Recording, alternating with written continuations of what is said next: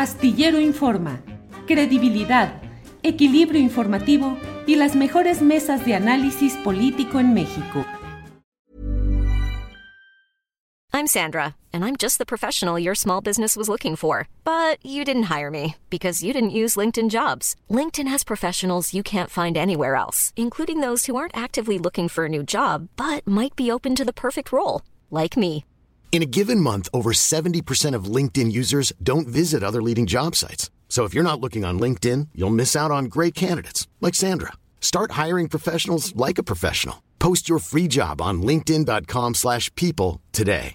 Hey, I'm Ryan Reynolds. At Mint Mobile, we like to do the opposite of what Big Wireless does. They charge you a lot, we charge you a little. So naturally, when they announced they'd be raising their prices due to inflation, we decided to deflate our prices due to not hating you. That's right. We're cutting the price of Mint Unlimited from $30 a month to just $15 a month. Give it a try at mintmobile.com slash switch. $45 upfront for three months plus taxes and fees. Promote for new customers for limited time. Unlimited more than 40 gigabytes per month. Slows. Full terms at mintmobile.com. Buenas tardes, Salvador. Hola Julio, hola Jorge. Un gran gusto estar con ustedes en este arranque de semana. Jorge Meléndez, eh, Hola buenas tardes. Aquí estamos. Qué bueno. Listos. Gracias, Jorge. Salvador, ya que tocaba el tema con Adriana Buentello, en tus andanzas reporteriles, ¿cómo escribías? ¿En, eh, en blog chiquito, en libreta grande, lápiz, pluma, pura memoria, grabadora? ¿Cómo le entrabas? Normalmente en libretas eh, pequeñas, eh, Julio, eh, o en cartoncitos. Me gusta comprar cartoncitos y, este, y tenerlas. Son muy cómodos para la chamarra o el saco. Ajá. Y este y nada más que no soy tan disciplinado y entonces se me acaban con frecuencia y vuelvo a las viejas libretas. Este, y ahí es donde normalmente hago mis, mis apuntes para reportear, pero sí, los estaba escuchando, qué divertido. eh, sigue siendo esto. Algunos, eh, yo también ya en algunas ocasiones escribo en el celular. eh, de- si no llevo algo con que anotar y sí me acomodo de anotarlo en el celular en ciertas, en ciertas ocasiones, pero, pero uh, eh, no siempre. soy- me inclino más hacia la libreta y las tarjetitas. Bien, Salvador, gracias. Jorge Meléndez, tú recurres al papelito, a la libreta, A al la celular. libreta, A la libreta, a la libreta. Y después eh, combinaba la grabadora con la libreta, porque hay cosas que se te escapan, alguna palabra, alguna referencia, alguna fecha. Entonces llevaba la grabadora, pero de todas maneras anotaba, ¿no? Y después escuchaba y si había algún dato importante que se me hubiera escapado anotar, pues ya lo eh, hacía nuevamente en la libreta que llevaba. Cuando yo tenía alguna responsabilidad de supervisar información de reporteros, me sucedía que a veces, eh, sobre todo, es decir, en los años recientes, notaba que los reporteros, por confiar en la grabadora, no estaban atentos a captar la nota específica. Y que entonces muchos llegaban a la redacción a, vo- a volcar, a vaciar su grabadora y hasta entonces empezaban más o menos a ir captando cuál era la esencia. Pero antes, pues al menos en mis etapas prehistóricas, dinosauricas, llegabas con el jefe de información y te decía, ¿cuál es la nota? Y tú tenías que decirle, la nota es esto, así, así, así, lo dijo. Luego lo precisarías en los términos exactos, pero tú traías la idea. Y ahora, en muchas ocasiones me sucedía de que no traían exactamente la, la idea, decían, pues habló de esto en lo general, pero ¿cuál es la nota? Pues no, ahorita que escuche la grabación ya lo preciso. Así No, es. pero en la libreta puedes incluso anotar algunas cuestiones que la grabadora no te da. Por ejemplo, si el cuate hasta se cayó de la silla, ¿no? Que me ocurrió con en una conferencia de prensa que el que estaba dando la conferencia se cae de la silla, pues eso es parte de una nota importante, ¿no? Claro. Estaba mal sentado, estaba nervioso, o algún niño del más allá le jaló la cabeza, qué sé yo. O las anotaciones de contexto, ¿no? Es decir, Claro. si la entrevista eh, te llama la atención algún adorno de la oficina o si es en campo, en un eh, lugar donde es importante el ambiente que hay alrededor de las fuentes, también pues las grabadoras no registran eh, todo eso. Y ahora que decías, comentaban este asunto, a mí también me ha tocado ver que lleguen colegas reporteros a la redacción y les pregunte uno cuál es la nota, hay que revisar la grabadora. Este, eh, es interesante, hay que combinar ambas, eh, ambas eh, técnicas, la precisión de la grabadora, pero la observación de la noticia se queda en las, en las hojas normalmente, ¿no? Sí, así es. Bueno, pues pasemos a la observación, a las notas y a todo lo que sea necesario. Jorge Meléndez, ¿cómo has visto la evolución de estos días candentes en términos literales, de estos hechos de violencia en eh, Jalisco, particularmente Guadalajara y sus municipios conurbados, em, eh, Ciudad Juárez, eh, Michoacán, Guanajuato y Baja California. ¿Cuál es la lectura de esto que ofrece muchos, muchos ángulos para la revisión, Jorge?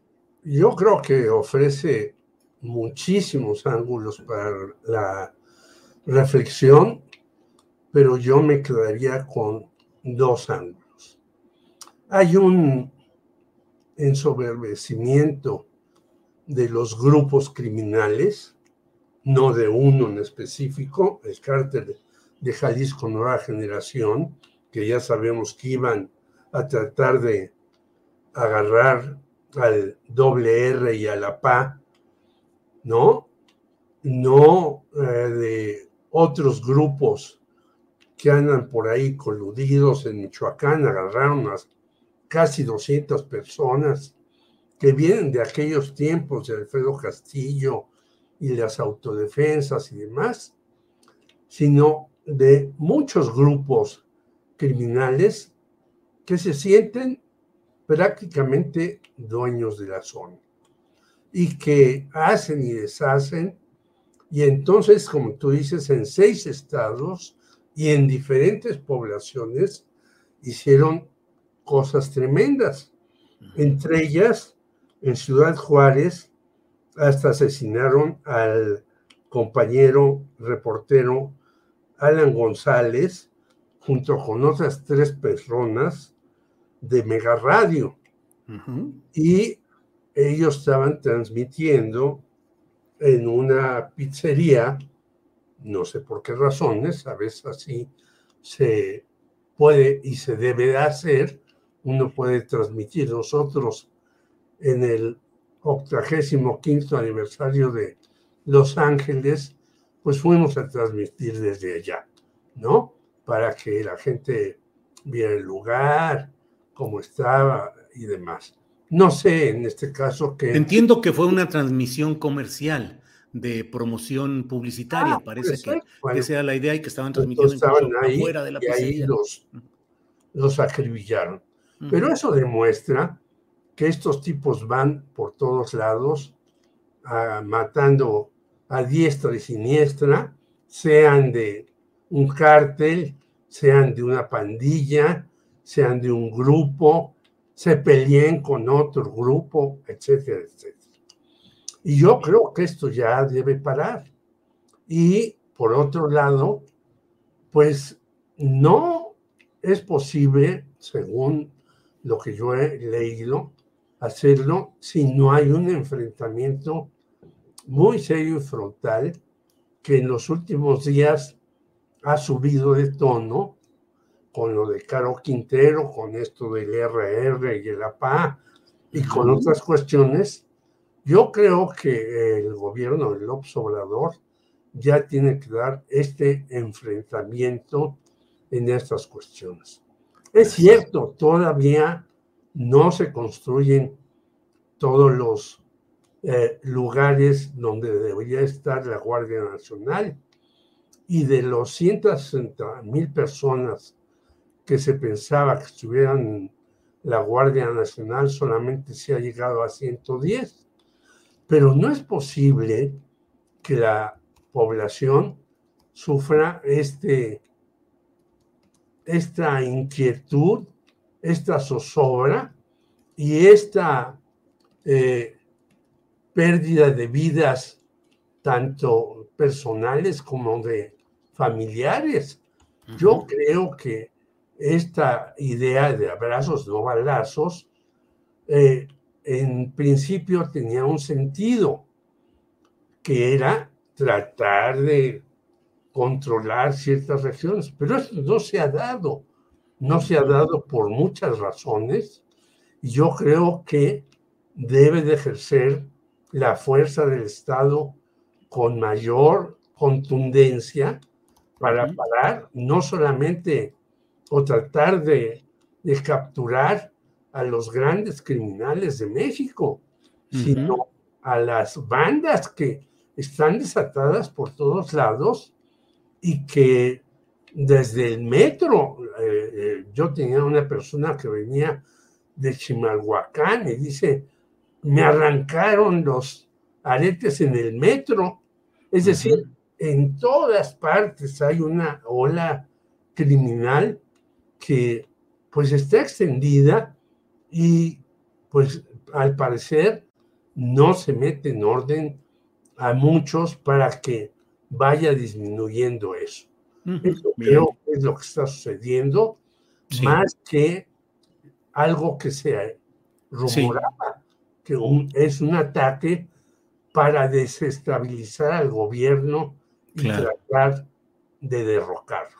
Claro. Salvador Frausto, por favor, tu opinión sobre este tema.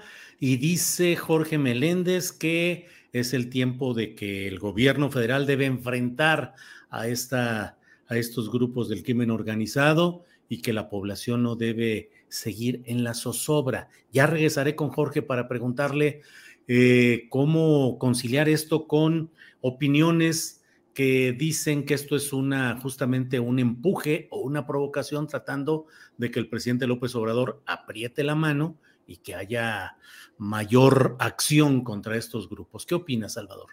Eh, me parece que habría que mm, diferenciar el tema de estas em, esta ola de, quemas de camiones, de Oxos, de tiendas Oxo.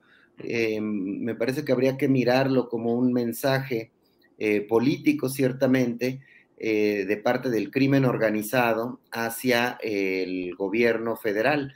Eh, concretamente del cártel Jalisco Nueva Generación, se ve con mucha claridad en los casos de, de Jalisco, de los desmanes del viernes y el fin de semana en Jalisco, en Guanajuato, incluso en Baja California, con mucha fuerza en el caso de Tijuana y de Mexicali y de Ensenada, eh, con eh, el cártel Jalisco diciéndole al gobierno federal, eh, pues no te metas o te puedo desestabilizar el país. Me parece un caso distinto, quizá no se ve claramente que ahí, en el caso de Chihuahua, de Ciudad Juárez, tenga que ver el, tema del cártel Jalisco Nueva Generación, pero bueno, pues ahí hay otros grupos criminales que también están mandando sus mensajes de que no se metan con ellos y estas acciones son eh, mensajes políticos de los grupos criminales hacia el gobierno, hacia el gobierno federal. Me parece que por ahí va eh, lo que ocurrió el viernes, el sábado y el domingo, y que eso habría que diferenciarlo de qué pasó con los homicidios eh, durante esos mismos tres días.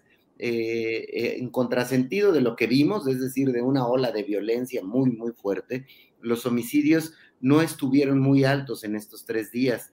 Eh, mi compañero eh, Rafael López de Milenio se dio a la tarea de indagar eh, cuántos homicidios hubo en el país en estos mismos tres días y llegamos a la conclusión de que fue el sexto fin de semana más bajo de todo el sexenio en cuanto a homicidios con cifras oficiales y el cuarto fin de semana más bajo de este año.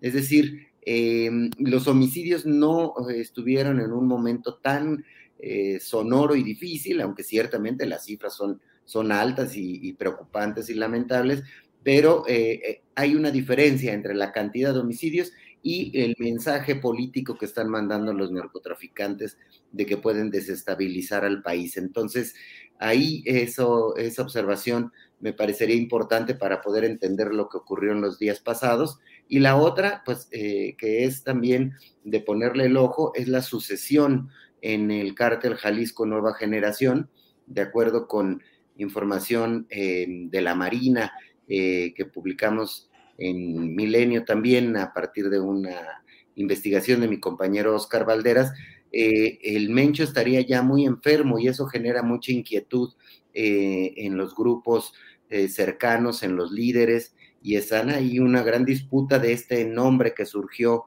hace apenas unos días de manera sonora, que es el famoso RR o R, quien está disputando el control del cártel con otros personajes, uno apodado el jardinero y otro apodado el rey sapo. Entonces, estos personajes empiezan a sonar, empiezan a moverse y, em, y, estamos ante una circunstancia de un cártel muy, muy poderoso que estaría enfrentando eh, movimientos internos de sucesión y también pues de, este, de, tratar de expresarle al poder político que no los toquen, que no se les acerquen o por lo menos que eh, no se metan en sus, en sus territorios. Y bueno, pues hay que tener una reacción más firme por parte del Estado, que me parece que tendría que atender esto con mucho eh, trabajo de inteligencia para poder responder a esto que vimos este fin de semana. Salvador, leí el trabajo de Oscar Valderas en Milenio y en esencia dice cómo hay un reino que equivale a un país pequeño, pero que tiene territorio, tiene estructura, tiene mando, tiene finanzas, tiene embajadores, tiene exportadores y tiene, pero tiene un problema, que el rey está enfermo y está enfermo de gravedad y que eso es lo que está generando muchos de los conflictos internos, que es lo que ya nos decías, pero buen trabajo el de Oscar Valderas y esa idea de que hay un reino, pero el rey está enfermo, Salvador. Exacto, y hay que eh, seguir eso con mucha atención, con mucho cuidado, eh, pues porque son poderosísimos, eh, concretamente el cártel Jalisco y el cártel del Pacífico o el cártel de Sinaloa se reparten de manera muy, muy fuerte el poder frente a los demás grupos criminales y cualquier movimiento en los liderazgos, vamos a estar viendo yo creo que este tipo de cosas que le preocupa. La información de ese reportaje proviene de la Marina y de las fiscalías estatales, como ahí se asienta, y hay mucha atención a estar mirando qué es lo que va a pasar eh, en esa lucha interna de, en el caso concreto de los de Jalisco. Gracias, Salvador. Jorge, eh, desde que te escuché plantear pues esto de que el gobierno de López Obrador debe enfrentar este momento del crimen organizado, pensé en que en la siguiente ronda, que ya es esta, te iba a decir, eh, las opiniones están muy, ya muy decantadas. Hay quienes dicen esto es un pretexto de provocación que quiere abrirle el paso a los opositores al presidente López Obrador. Ha habido unos tuits terribles de uno de los Pedros Ferriz, no sé cuál, creo que el H, Pedro Ferriz H, abiertamente diciendo, tú estarías dispuesto a levantarte, a, dar un golpe, algo así, contra el presidente López Obrador, abiertamente y otros personajes también hablando de ese tipo de cosas.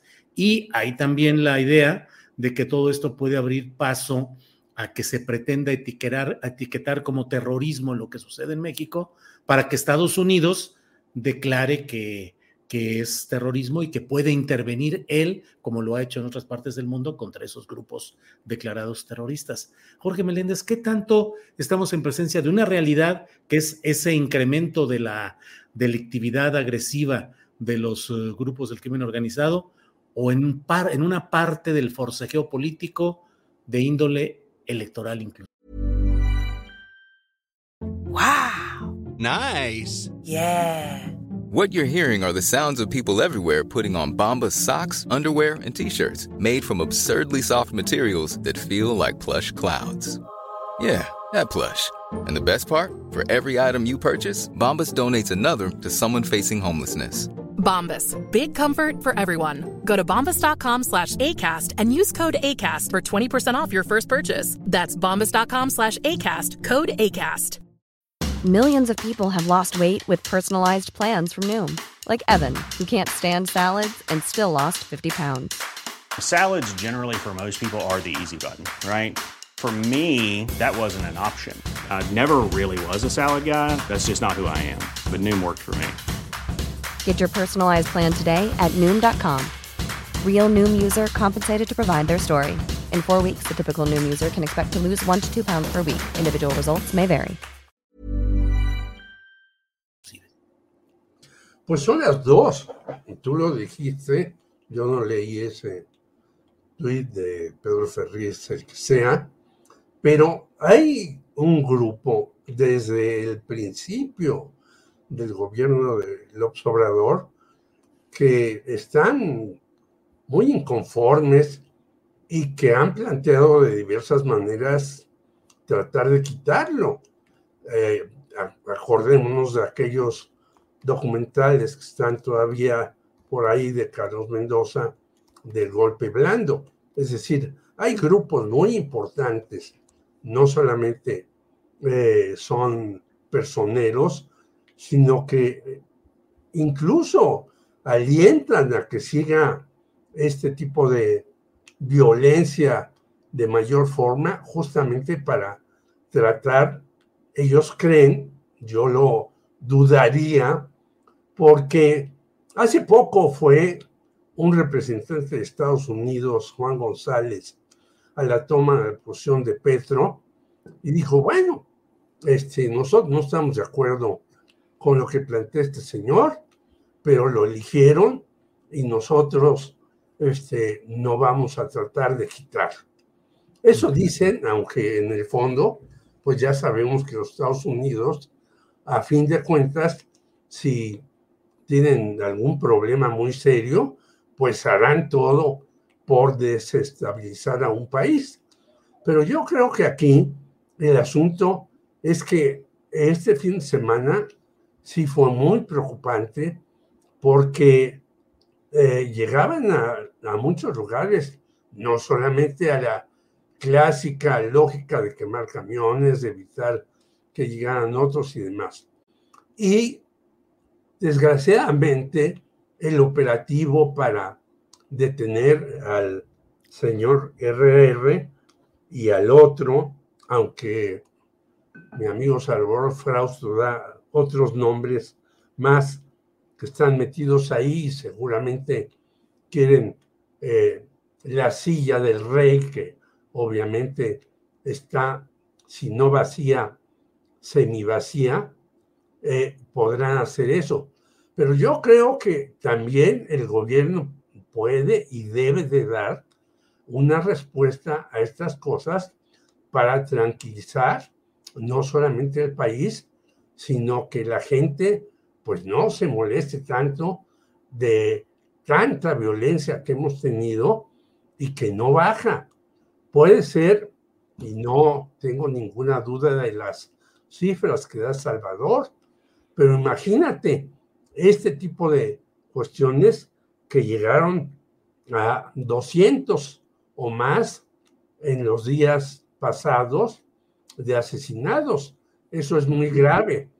Yo creo que Estados Unidos no va a tratar de, de decir, bueno, hay un narcoterrorismo, porque el narcoterrorismo es otra cosa muy diferente a lo que está pasando en México, que es una violencia desmedida de los grupos criminales. Gracias, Jorge. Salvador Frausto, hay ya la designación de la nueva titular de la Secretaría de Educación Pública, Leticia Ramírez, que era la directora o coordinadora de atención a la ciudadanía de la Presidencia de la República. ¿Qué opinión te merece el nombramiento y lo que pueda venir eh, luego ya que ella se instale? Salvador. Claro, pues una de las eh, características de Leticia Ramírez es que es muy, muy cercana al presidente López Obrador. Estuvo desde el 2018 en atención ciudadana, eh, pegada a él en Palacio Nacional, recibiendo a la gente las quejas, las demandas. Y ese mismo puesto lo tuvo cuando López Obrador fue jefe de gobierno de la Ciudad de México. Hay otros em, eh, datos en su trayectoria que llaman la atención, que es ella eh, perteneció, tuvo un cargo directivo en el CENTE y en, el, y en la CENTE. Es decir, em, tuvo a finales, a principios de los años 90, eh, cargos en ambos em, sindicatos, en ambas organizaciones sindicales, y fue maestra de primaria durante varios años. Se mencionó que alrededor de 12 años fue maestra, y es un perfil que le gusta al presidente López Obrador el tema de que hayan tenido experiencia en, en las aulas. Ahora bien, eh, pues creo que si una de las carteras eh, menos atendidas eh, durante estos cuatro años de gobierno ha sido la CEP por los cambios constantes en sus titulares y no se ha atendido con fuerza y con atención cómo mejorar la educación en el, en el país. Se atravesó la pandemia, lo cual afectó, yo creo que a niveles que aún no, no vemos, cómo dejamos, dejamos de aprender nuestros niños, nuestros adolescentes, los universitarios,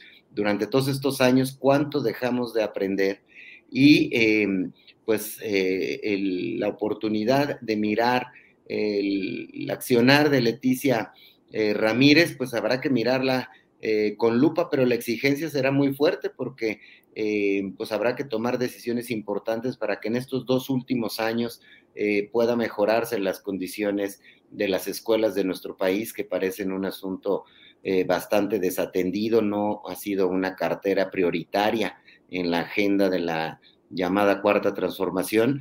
Y eh, lo que sí es que eh, Leticia, uno de los de sus características es que ha ayudado al presidente durante muchísimos años a leerle las demandas de la gente. Y si en algo es bueno el presidente López Obrador es en saber leer las demandas de la, de la gente, de la población, y probablemente ella haya desarrollado esa eh, habilidad a partir de estar tan cerca en el contacto con la ciudadanía. Esperemos que así sea para que tenga un desempeño eh, interesante en ese, en ese puesto y va a ser mirada, mirada con lupa sin duda eh, por todos nosotros.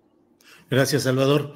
Eh, Jorge Meléndez, tu opinión, son las 2 de la tarde con 57 minutos, estamos ya en la parte final de esta mesa. Tu opinión sobre la designación de la nueva titular de la SEP. Escuché con atención la entrevista que le hiciste a Manuel Gilatón, al que yo respeto muchísimo, y creo que eh, se suma lo que dice Salvador. La SEP no ha sido una prioridad de este gobierno, a diferencia de lo que va a hacer Gustavo Petro en Colombia. Es más, a la CEP se le ha quitado dinero. Yo sé que el señor eh, primero que estuvo ahí, el señor Moctezuma Barragán, una de las cuestiones por las que salió fue su inconformidad en que le quitaran dinero y dinero y dinero a la CEP. Entonces, yo creo que habría que reforzar la SEP en muchas cuestiones, en muchas cuestiones. Eh, yo no sé cómo va, acordémonos que no había ni siquiera eh, bebederos de agua en las escuelas, que algunas escuelas no tenían ni siquiera los pupitres. Yo que doy clase en la UNAM, los alumnos eh, van de un salón a otro para llevar las sillas para sentarse. Es decir, hay un, una desatención en muchos sentidos a las, no solamente a las escuelas, sino a las universidades y demás. Y ese es un grave, gravísimo problema que vamos a pagar. Si no se le ponen en estos años que quedan una atención muy grande a la no vamos a tener una buena cosecha de personajes que después vamos presumiendo en el mundo como que hicieron esto, aquello y lo demás. Hemos tenido verdaderos genios muy chicos que han entrado hasta la universidad a los 10, 12 años, etcétera. Entonces yo creo que hay que poner una atención prioritaria a la SED. Ojalá esta señora que ha estado, como dice Salvador, tan cerca de López Obrador pueda decirle, oye, pues hace falta esto, aquello y lo demás, muchísimas cosas en las escuelas para que los niños puedan tener una atención prioritaria. Gracias, Jorge. Pues eh, somos puntualazos, son las 3 de la tarde, así es que Salvador Frausto, eh, solo me resta darte las gracias y preguntarte a qué tema crees que debemos ponerle la mira y la atención en esta semana. Creo que no hay que perder de vista el, tema de los mensajes que mandó el narco, el, narcotráfico y concretamente el cártel Jalisco Nueva Generación en estos desmanes de viernes, sábado y, domingo. Hay que mirarlo con mucha atención porque me parece que no es un capítulo terminado. Eh, habrá que estar checando eh, cómo reacciona el ejército, cómo reacciona la Guardia Nacional, las acciones de gobierno y, em, y si sigue habiendo este tipo de estertores por parte del, del crimen organizado. Ese, ese me parece que es una agenda que va a seguir eh, sobre, la, sobre la mesa en los días eh, siguientes, Julio y Jorge. Muy bien, Salvador, gracias. Jorge, ya para cerrar, dinos a qué crees que hay que ponerle atención en el curso de esta semana. Eh, coincido totalmente con Salvador. Ese es el tema central ahora, pero centralísimo. Yo creo que hay otros muy importantes y lo que viene después, el 16 de septiembre, todo eso que va a ser pues qué sorpresa nos tiene guardada López Obrador. Va a ser un tema clave también para el desarrollo de México, pero en esta semana yo creo que tendremos que ponerle una atención prioritaria a la violencia y a ver cómo se puede moderar, diría yo, aunque la palabra suene muy cursa y muy torpe, este, esta violencia desmedida que estamos viviendo. Bien, pues muchas gracias. Gracias, eh, Salvador Frausto. Gracias y buenas tardes. Buenas tardes, que estén muy bien. Gracias, Jorge Meléndez. Gracias y buenas, buenas tardes. tardes. Saludos a todos. Un abrazo. Bueno, pues muchas gracias y seguimos adelante. Gracias. Hasta el próximo. ¿Te preocupas por tu familia? Entonces, ¿por qué darles solo huevos ordinarios cuando pueden disfrutar de lo mejor? Eggland's Best, los únicos huevos con ese delicioso sabor fresco de granja, además de la mejor nutrición, como 6 veces más vitamina D, 10 veces más vitamina E y 25% menos de grasa saturada que los huevos regulares, además de muchos otros nutrientes importantes. Así que, dales los mejores huevos. Eggland's Best, mejor sabor, mejor nutrición, mejores huevos. Hola, buenos días, mi pana. Buenos días, bienvenido a Sherwin Williams. ¡Ey! ¿Qué onda, compadre? ¿Qué onda? Ya tengo lista la pintura que ordenaste en el ProPlus app. Con más de 6.000 representantes en nuestras tiendas listos para atenderte en tu idioma y beneficios para contratistas que encontrarás en aliadopro.com. En Sherwin Williams somos el aliado del PRO.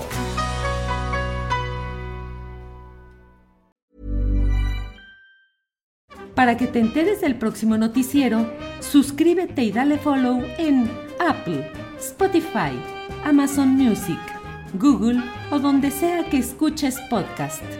Te invitamos a visitar nuestra página julioastillero.com.